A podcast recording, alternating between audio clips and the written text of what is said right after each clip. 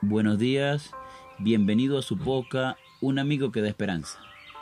El devocional para hoy se titula El nuevo primogénito.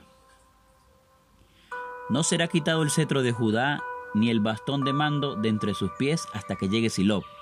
A él se congregarán los pueblos. Génesis 49:10. A partir de que Judá reconoció su falta en relación con Tamar, su papel en la casa de Jacob va haciéndose cada vez más prominente. Lo vemos convenciendo a su padre para que permitiera a Benjamín viajar a Egipto, cosa que el primogénito Rubén no había logrado.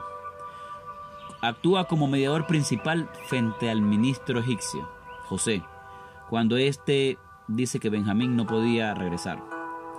Presenta un discurso convincente y humilde, ofreciéndose a, sí mismo como esclavo en lugar de Benjamín aparece como líder familiar cuando su padre lo envía a José para anunciar su llegada a Gosen.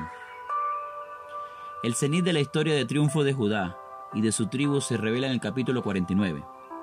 Allí están las palabras proféticas de José en su lecho de muerte para cada uno de sus hijos. Para algunos pronuncia bendiciones, para otros maldiciones. A uno los asocias con victorias guerreras de otros. Exalta sus rasgos de carácter a unos dedica un párrafo, a otros simplemente una línea. Los enunciados más extensos son para Judá y para José. Ambos son bendiciones. Es Judá precisamente quien recibe la primogenitura. A Judá le toca el honor de ser autoridad sobre sus hermanos, de alcanzar las más grandes victorias y de dominar la tierra de Judea.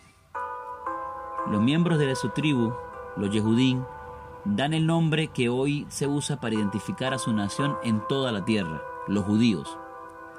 Por supuesto, para el cristiano el significado es aún más poderoso, pues, como vemos en el versículo de hoy, la autoridad no sería quitada de Judá hasta que viniera el Mesías, Silob, quien vencería la muerte y el pecado para salvar eternamente a la humanidad. Y desde ese punto de vista de la genealogía, Jesús de Nazaret naciera en la línea de Judá a través de sus hijos Farés, de su nieto Esrom, y así sucesivamente hasta llegar a María. Qué lecciones tan más inspiradoras la de la vida de Judá, un hombre que huyó de los suyos para llevar un estilo de vida contrario a los principios divinos.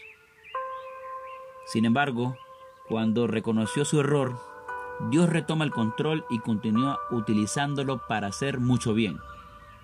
No es en vano aquel famoso refrán que nos dice, Dios escribe derecho sobre reglones torcidos. Recuerda que aunque cometas grandes errores, Dios seguirá escribiendo derecho en tu vida en tanto tú reconozcas tus errores. Que Dios te bendiga y nos vemos mañana para un nuevo devocional.